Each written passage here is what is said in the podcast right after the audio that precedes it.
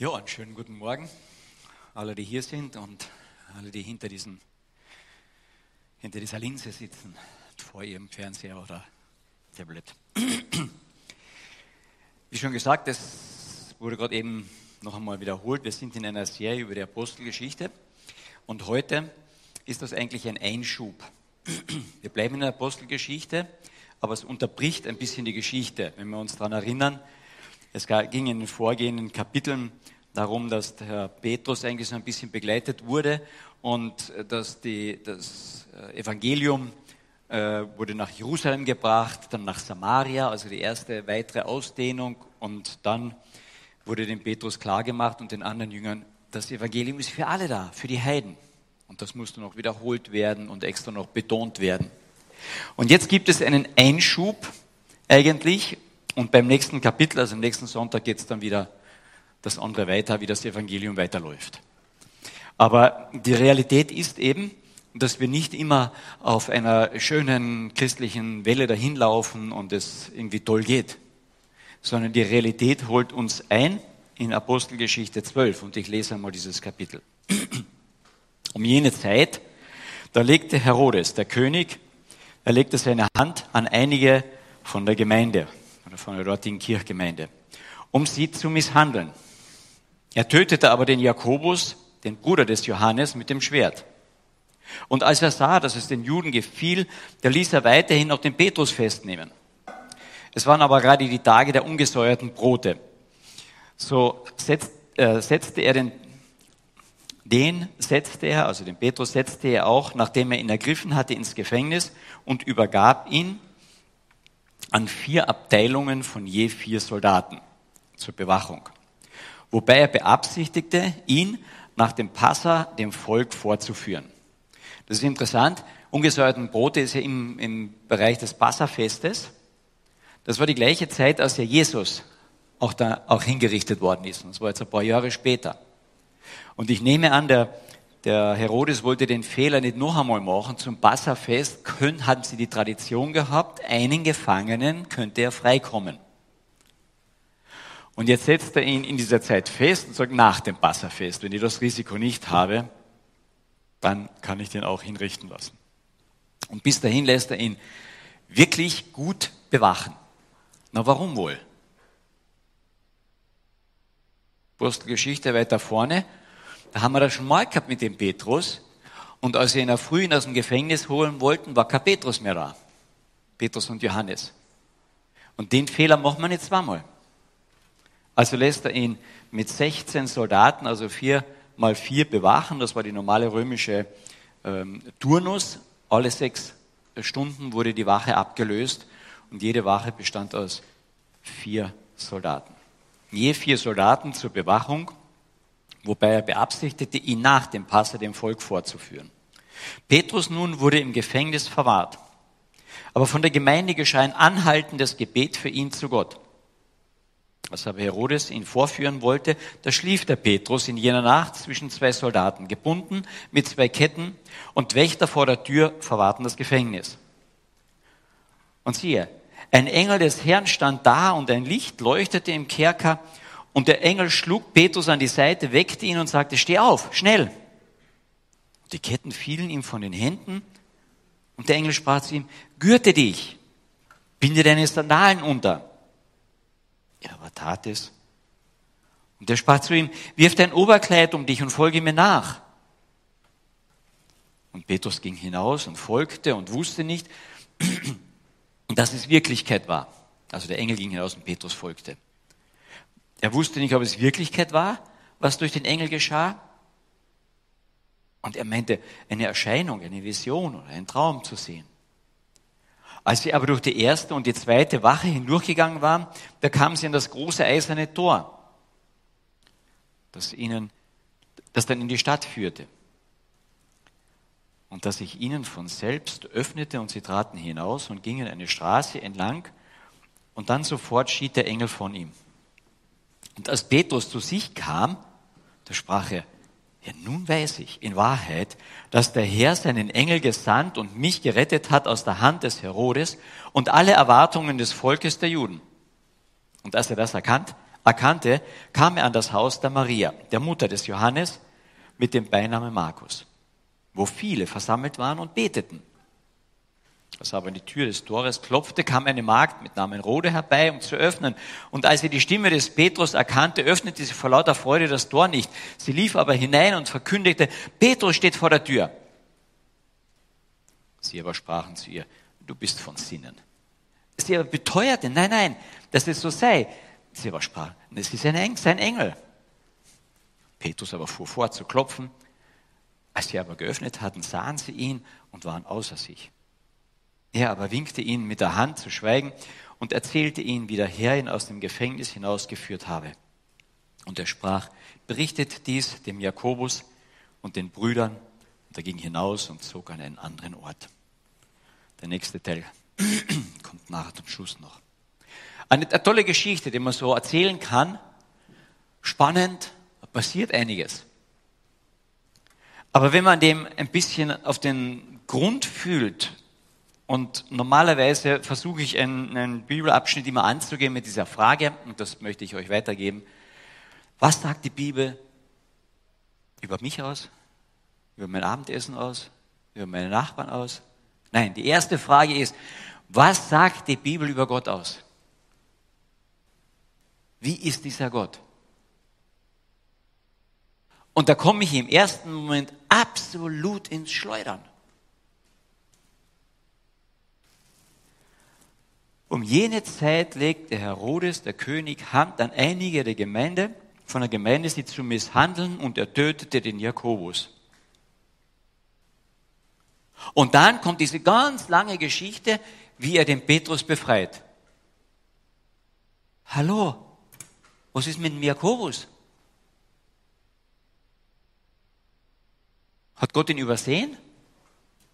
Tut mir leid, das habe ich übersehen, aber jetzt passe ich beim Petrus auf. Hey, das ist nicht Gott. Und, und ähm, was war denn damals mit dem, mit dem Stephanus? Ja, hast du da nicht das Gleiche machen können mit einem Engel, der einfach die Steine aufhängt? Kein Problem, oder? Das ist doch, das ist, also wenn ich jetzt der Bruder vom Jakobus gewesen wäre, also der Johannes, hätte ich gesagt, Herr, das ist ein bisschen unfair. Das ist nicht fair. Hey, und dann kommen zwei Kriegsknechte, auch noch zum Handkuss. Wahrscheinlich vier, wenn nicht vielleicht sogar alle 16. Die werden später abgeführt und hingerichtet. Ja, was sollen die machen? Da kam ein Engel, hat die durchgeführt, die haben gar nichts machen können. Die werden hingerichtet. Ja, also irgendwas ist dann wirklich nicht fair. Für mich steht das allererstes diese Frage hier im Raum, Herr, warum bist du unfair?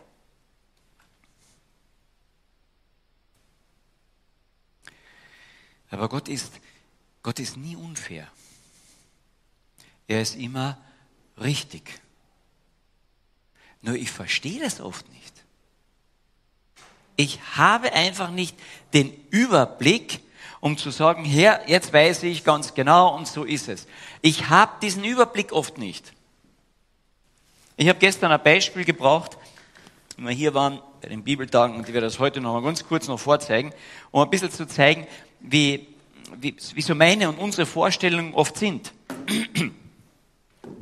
ja. Das bin ich, ja, das kann man fast nicht sehen von hinten. Ja, ich habe ein bisschen zugenommen. Ähm, und ich lebe ja, in meiner Welt. Das kann ich wahrnehmen. Und der da drinnen, der denkt, er kann alles wahrnehmen. Er hat den absoluten Überblick. Er manchmal sagt er nicht ganz, dann hole ich mir einen Fachmann herein. Aber ich kann doch alles wahrnehmen. Er sagt, nein, deine Grenze ist hier. Ja, aber wir können doch mit einem Teleskop hinausschauen. Wir haben den Überblick. Weißt du, was du hast? Du schaust mit dem Teleskop Millionen von Lichtjahre hinein. Wow, und da bekommen wir uns groß vor, gell? Und haben keine Ahnung, was heute da draußen los ist. Weil das war vor Milliarden von Licht und Millionen von Licht, waren. Ihr habt keinen Dunst, welche Sterne da draußen sind. Habe ich nicht. Ich kann zurückschauen, ein bisschen, aber nicht vorwärts. Heute scheint die Sonne, gell? Schön, heute in dem Sonnenlicht. Keiner von uns weiß, ob die Sonne im Moment da noch ist. Das Licht von der Sonne, die Wärme, die braucht sieben Minuten daher. Also in sieben Minuten können wir auf die Uhr schauen, dann wissen wir, ob jetzt auch die Sonne geschienen hat. Versteht ihr? Der Kleine hier, der denkt, Herr Hans, ich hab's. Aber da rundherum gibt es vieles andere noch, das sieht er gar nicht. Vieles mehr an, an, an, an Welten, an Umfeld, er sieht's gar nicht. Aber dieser Kleine ist Gott so wichtig, dass er sagt, aus meiner großen Welt schicke ich ihm einen Beistand. Ich schicke ihn in seine kleine Welt. Aber der hat wirklich Ahnung von der großen Welt. Und wenn ich in meiner kleinen Welt mit vielem rundherum, was ich gar nicht wahrnehmen wirklich kann, ein bisschen Ahnung habe von der großen Welt, dann nur deswegen, weil ich einen Beistand habe, der von der großen Welt eine Ahnung hat. Aber ich sehe nur die Kleinen und sage, Gott, das ist unfair. Das ist nicht fair. Wisst ihr, das ist wie in einem Fußballspiel. Da, ähm, da wird man gefault und denkt, das ist unfair. Das ist es. Aber Gott läuft und macht das Fußballspiel unseres Lebens und das Problem ist, er spielt mit uns, er ist neben uns dabei, aber er ist gleichzeitig Coach und Schiedsrichter und Trainer. Und dem ist das manches sowas von wurscht, wie ich das sehe. Und dann fault der mich vor meinem eigenen Tor, gar nicht irgendwo in der Mitte, und sagt, Herr, Coach, Trainer, wieso faulst du mich da vorne? Das ist Sauerei, das ist unfair. Und er sagt, wenn ich dich nicht gefault hätte, weil ich habe den Überblick, dann hättest du jetzt ein Eigentor geschossen. Und ich frage mich manchmal, vor wie viel Eigentoren hat Gott uns bewahrt? Und wir haben nur geschimpft und gesagt, Herr, das ist unfair, das ist faul, ein, ein absolutes Faul. Aber er hat den Überblick. Und wir denken, er ist unfair. Den Jakobus lässt er sterben. Ich habe keine Ahnung warum. Das ist übrigens nicht der Jakobus, der den Jakobusbrief geschrieben hat, sondern das war der Jakobus, der Jünger, der Bruder des Johannes. Und später, als der Petrus befreit war, sagt er, bitte sagt dem Jakobus, und das war damals so der Gemeindechef dort auch, sagt ihm Bescheid. Das war der Bruder von Jesus. Sagt, das ist, das ist doch unfair, so sehen wir es nur. Aber ich habe den Überblick nicht. Unser Sohn kommt gestern uns besucht und sagt, boah, ich habe Angst, ich denke, ich kriege ein Ticket. Die Polizei stand heute dort oben beim Hallenbad und ich bin diese eine Straße, dieser 30er-Beschränkung, schneller rausgefahren. Wisst ihr, wenn die Fahrschule dort die Runde macht, und vielleicht kennen wir das, manche von uns haben ja Führerschein gemacht, andere fahren vielleicht ohne Führerschein, manche haben es noch vor sich. Und dann sitzt der Fahrlehrer daneben. Und ich bin beschäftigt, dieses Lenkrad in die richtige, richtig um die Kurve zu kriegen. Da muss ich doch auch noch Gas geben und kuppeln und gleichzeitig schalten. Bei uns ist alles schon automatisch, aber bin so beschäftigt damit. Ich sehe doch keine Schilder mehr. Und dann gebe ich Gas und das Auto geht nicht. Warum denn das? Und der Fahrlehrer neben mir sagt, weil ich auf der Bremse stehe. Wieso stehst du auf der Bremse? Ich möchte Gas geben, ich möchte fahren. Das ist doch eine Fahrschule, keine Stehschule. Und der Fahrlehrer sagt, du bist beschäftigt mit dem Auto. Ja, bin ich, aber ich probiere es ja in den Griff zu kriegen. Und der Fahrlehrer sagt, und ich schaue auch auf die Tafeln, hier steht 30 und nicht 50. Und du denkst, der Fahrlehrer ist ein Spielverderber. Du hast den Überblick nicht. Und dann sagen wir Jesus, nimm bitte mein Fahrzeug in deine Hand. Ich bin schon froh, wenn ich ihn Beifahrer, Fahrlehrer sein. Weil ich weiß ja immer besser, wo es lang geht. Schauen wir mal unsere, Be äh, unsere Gebete an. Hey, wie genau schreiben wir oft Gott vor, was er jetzt tun sollte? Ja? Und das Verrückte daran ist, meine eigenen Vorschriften, die ich Gott sage und erbitte, glaube ich es selber nicht einmal. Willkommen im Club. Die Gemeinde, Vers, sieht man was? Ah, vorher. Ähm, Petrus nun wurde ins Gefangen weggeführt, aber die von der Gemeinde geschehen anhaltendes Gebet für ihn. Also da kann man jetzt wirklich nichts falsch machen, oder? Das kann man bei anhaltendem Gebet schon alles falsch machen. Gar nichts. Gebet ist das, was ich als Christ machen soll. Ich weiß nicht genau, was sie gebetet haben, aber ich denke nicht für schönes Wetter. Weil es steht hier im Zusammenhang, als er im Gefängnis verwahrt wurde, hat die Gemeinde anhaltend für ihn gebetet.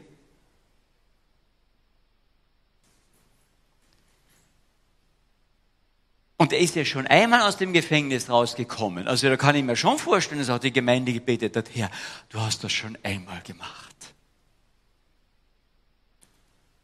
Und sie waren so versunken in ihr Gebet an diesen großartigen Gott. Als der Petrus an der Tür klopfte und da war, sagen sie, hey, Rode, du hast einen Vogel. Das geht nicht. Der ist eingesperrt, der ist mit Ketten gefesselt. Das geht nicht. Und der Rest hat weiter gebetet, Herr, befreie ihn und mach ihn doch frei und so weiter. Und die Rode sagt, nein, nein, der steht wirklich vor der Tür. Und dann werden diese, diese guten Jünger ganz geistlich und sagen, wir glauben an alles. Wir glauben an Engel. Das ist sein Engel, der vor der Tür steht.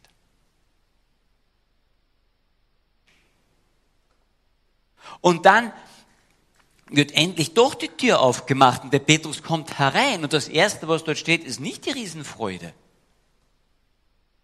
sondern sie waren außer sich. Sie, das, das gibt's nicht. Das ist verrückt. Ist ja Gespenst, ist er richtig, ist er echt? Also die müssen ja mit einer Glaubensüberzeugung gebetet haben. Oder? Sonst wäre er ja nicht freigekommen. Das ist ja unsere Logik. Ja? Der kleine Mann hier hat ja äh, so überzeugend gebetet, dass er den großen Gott endlich an die Hand genommen hat und gesagt hat, so machen wir es.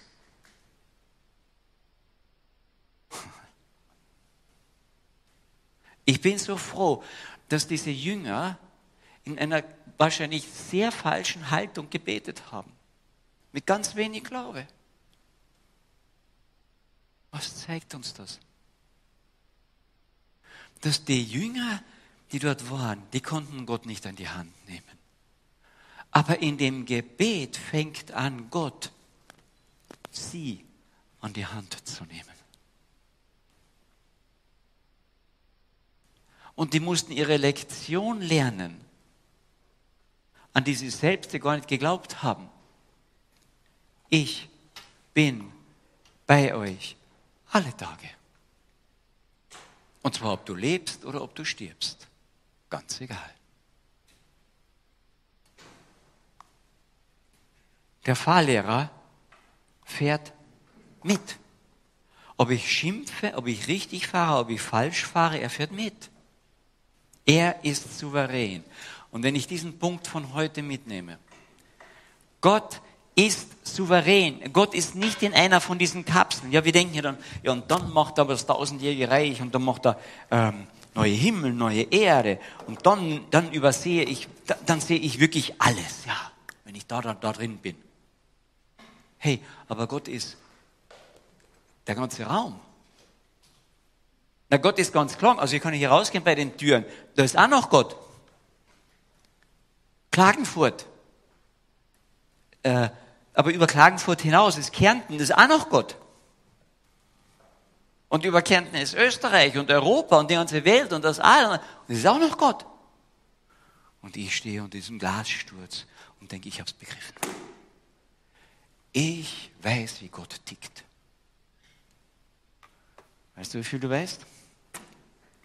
So viel, wie er dir klar macht, den er uns an die Seite gestellt hat. Und wie viel er durch sein Wort uns klar macht. Und Gott sagt im Alten Testament schon, meine Gedanken sind höher als eure Gedanken. Er lässt uns manche seiner Gedanken für die Welt, in der wir leben, wo wir es brauchen, erkennen. Manchmal macht er ein Fenster auf und wir sehen ein bisschen drüber hinaus. Ich habe schon gestern gesagt, und dann denken die Leute, wenn sie im Himmel sind, ja, ah, das Neue, was da geschaffen wird, dann wird es langweilig, weil irgendwann ist es jetzt vorbei. Gell? Hey, Gott ist größer, als dass es vorbei sein könnte. Gott ist souverän. Und souverän heißt per Definition, er ist Herr, er ist Herrscher, er ist selbstständig, er ist überlegen. Und wenn ich Gott begreifen möchte,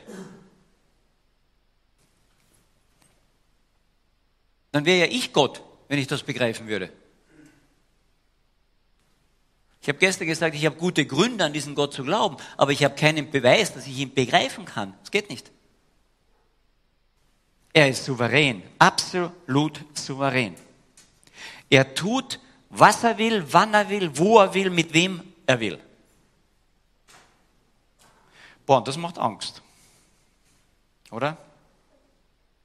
Viele Begegnungen mit Gott in der Bibel waren tiefst verstörend, bis hin zur Angst besetzt. Das Volk Israel am Berg Horeb, hat nur gezittert noch.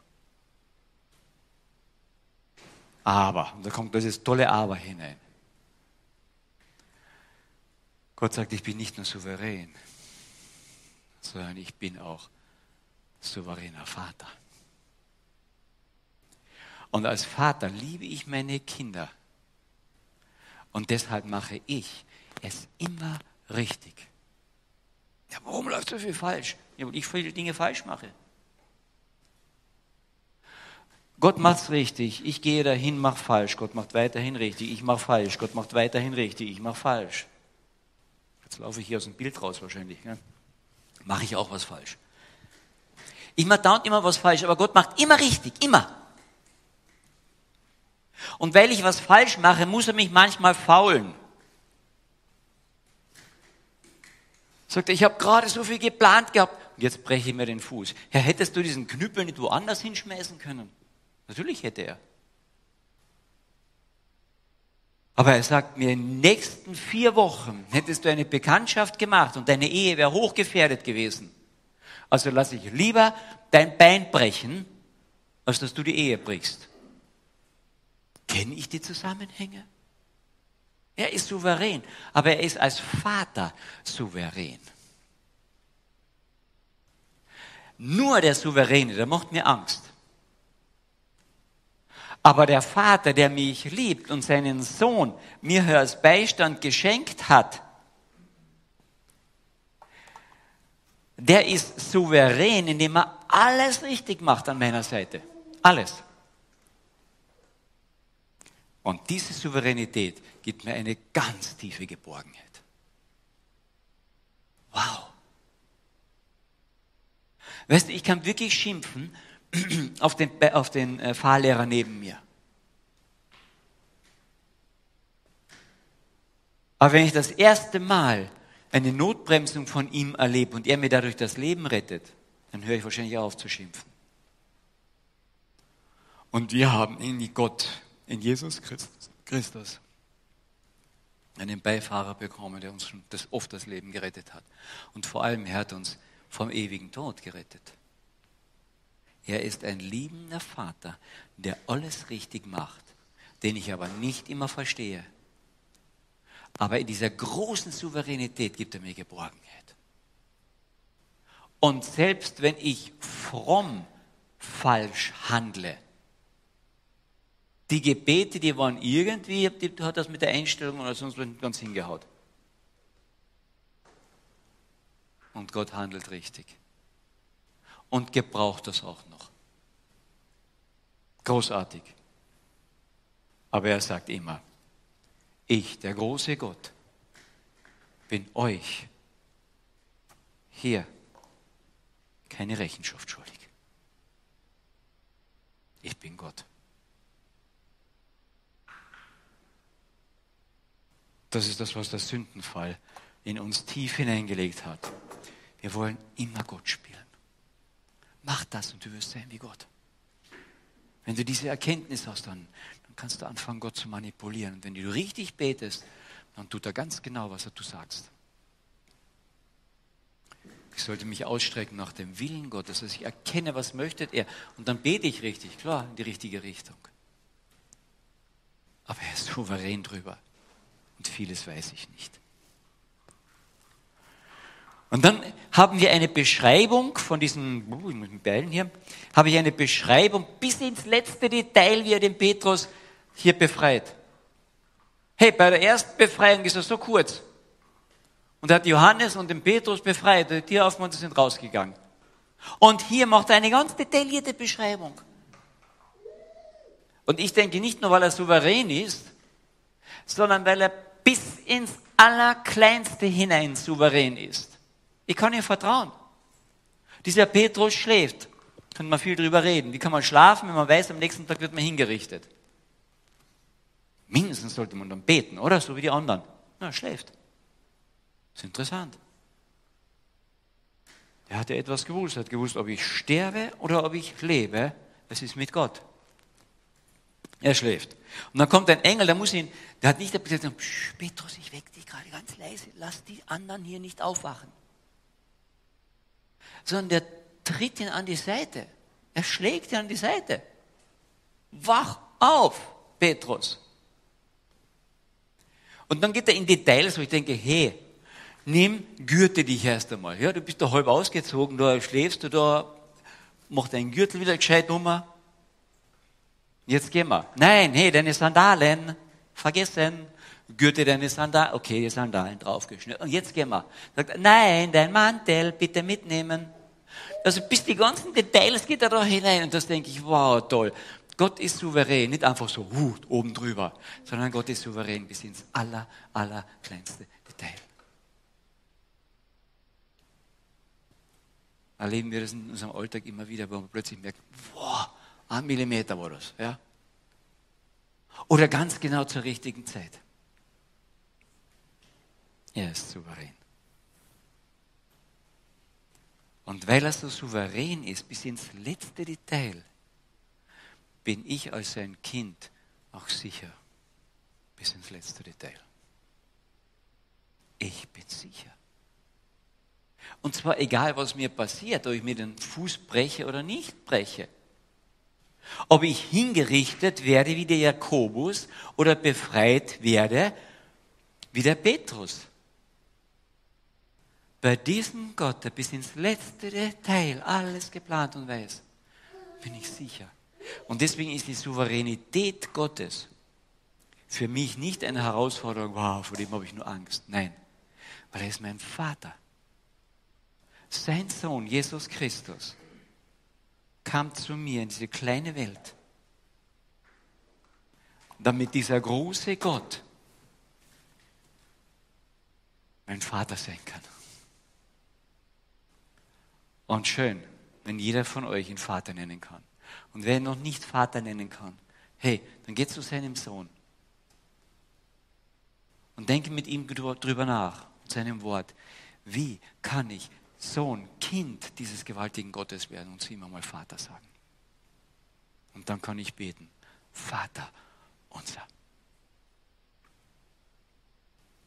Aber wir haben noch einen ganz kleinen Teil hier. Da gibt es eigentlich eine viel größere Person in dieser ganzen Geschichte. Eigentlich. Weil die Geschichte fängt nämlich an. In jener Zeit aber legte Herodes, und da steht extra dabei, der König, Hey, dann müsste der Abschnitt über den König sein und nicht über diesen Laienprediger und Fischer. Und Gott ist souverän und ich denke, der König, der kannte die ganzen Geschichten, die Gott passiert waren. Der wusste über Jesus Bescheid, der wusste, wie dieser Petrus und was der alles gesagt hatte und auch schon erlebt hatte, vieles davon jedenfalls. Und Gott hatte einen Plan, er war souverän mit diesem Herodes Herodes, ich möchte, dass ich dein Vater werde.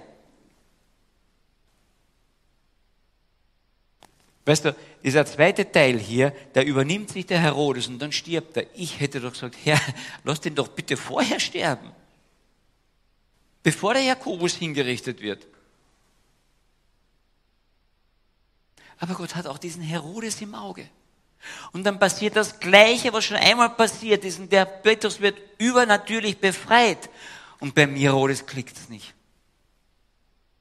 Denn Herodes war souverän. Und wenn wir an unserer Souveränität festhalten, gehen wir immer in die Irre. Und als die ersten Menschen souverän sein wollten von Gott, gingen sie in die Irre. Und Herodes wollte souverän sein. Und dann ist dieser Petrus weg. Kam eine große Verlegenheit. Als es aber Tag geworden war, gab es eine nicht geringe Bestürzung unter den Soldaten, was wohl aus Petrus geworden sei. Und als aber Herodes nach ihm verlangte und ihn nicht fand, da zog er die Wächter zur Untersuchung heran, befahl sie abzuführen.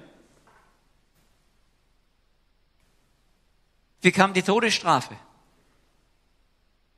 Das bedeutet nämlich das hier normalerweise. Der Herodes kneist es nicht. Sagt, hier, das ist doch schon mal passiert. Herodes, pass auf. Nein, er bleibt souverän. Ich bin Chef und lässt auch unter die Soldaten umbringen. Dort, wo wir souverän sind, können wir nur Tod und Verderben letztlich austeilen. Im letzten geht es dann um Tod und Verderben bei uns. Und dann geht der Herodes hinunter nach Caesarea. Als Herr Herodes nach ihm verlangt, der nicht da war, ließ er sie abführen. Und er ging von Judäa nach Caesarea hinab und verweilte dort. Caesarea war die Hauptstadt der Römer dort. Gleichzeitig auch ein Stück von Herodes. Ein Palast stand dort. Heute kann man das noch alles anschauen. Riesenbauten in Caesarea unten. Boah, da bin ich König.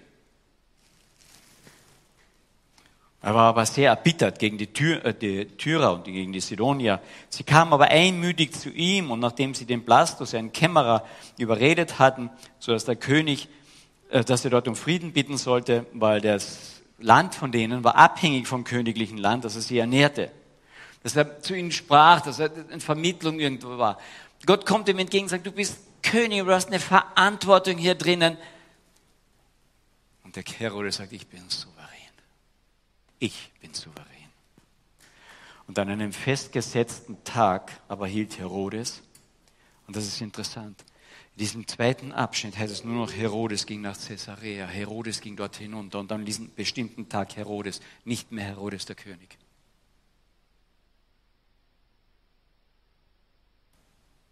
Gott sagt, nein, ich bin König.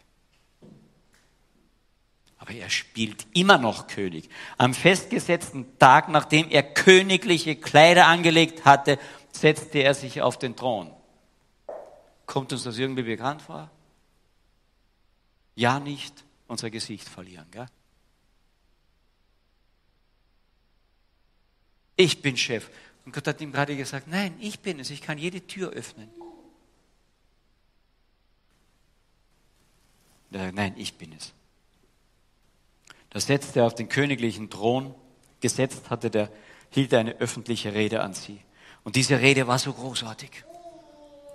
Sodass das ganze Volk rief zu ihm, eines Gottes Stimme ist da, nicht eines Menschenstimme. Boah, jetzt ist er das, was er immer sein wollte. Und Gott sagt, nein. Wenn ich die Stelle Gottes und die Souveränität Gottes einnehmen will, ernte ich Tod. Wenn ihr von dem Baum nehmt diese Erkenntnis, wenn ihr Gott sein wollt, erntet ihr Tod. Das geht nicht. Das war schon im Garten Eden so. Und der Herodes wiederholt das. Und sogleich, heißt es, schlug der Engel des Herrn ihn dafür, dass er nicht Gott die Ehre, Souveränität gegeben hatte. Und er wurde von Würmern zerfressen und starb. Aber das Wort Gottes wuchs und mehrte sich. Nicht das Wort des Herodes von seiner Rede. Wir wissen nichts von dieser Rede. Aber das Wort Gottes, das wuchs und mehrte sich. Wenn Gott souverän ist, wenn wir ihn souverän sein lassen, wenn wir uns ihm unterordnen, das kann die einzige Antwort nur von uns sein. Herr, du bist souverän. Wow. Aber du bist mein souveräner Vater. Wow. Und Herr, du hast mich hier in meiner kleinen Welt nicht alleine gelassen. Wow. Und ich werde mal ein bisschen größere Welt sehen. Begreifen, so wie du, werde ich nie, hoffentlich nicht. Lass mich nie in diese Versuchung fallen. Und dann werden wir ein Gegenüber sein. Ich freue mich auf die Zeit, die kommen wird, wo Gott wieder mit seinen Kindern, mit seiner Menschheit sichtbar spazieren gehen wird, wie im Garten Eden. Wow.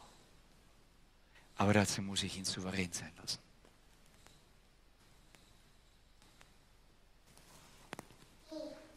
Ich möchte auch beten. Vater, ich danke dir immer wieder, dass wir dein Wort haben und dass du dich ein Stück vorstellst und uns zeigst, wo unser Platz ist, damit wir gesund leben, ewig leben und in dir geborgen leben können. Und ich danke dir, Jesus Christus, dass du uns gezeigt hast, dass wir zu diesem gewaltigen Gott Vater sagen dürfen. Dass wir eine Beziehung zu dir beginnen dürfen, dass du uns dann in deiner Hand hältst und souverän bist. Selbst wenn wir Fehler machen, du machst es richtig. Und wenn wir Fehler wiederholen, dann wiederholst du deine Richtigkeiten. Danke, dass wir absolut in deiner Souveränität geborgen sind. Herr, und ich möchte dich bitten, dass falls jemand noch nicht in dieser Souveränität von dir geborgen ist, dass du ihm diese Sehnsucht ins Herz gibst, dass er zu deinem Sohn kommt, dass er zu deinem Wort kommt und nachfragt, wie kann ich mit diesem Gott in Einklang kommen und zu ihm Vater sagen, um diese Geborgenheit zu erleben. Bewahre uns bitte dein Wort wieder, dass es in uns Frucht bringt, dass diese Freude an dir unsere Stärke ist über die nächste Woche hinweg. Amen.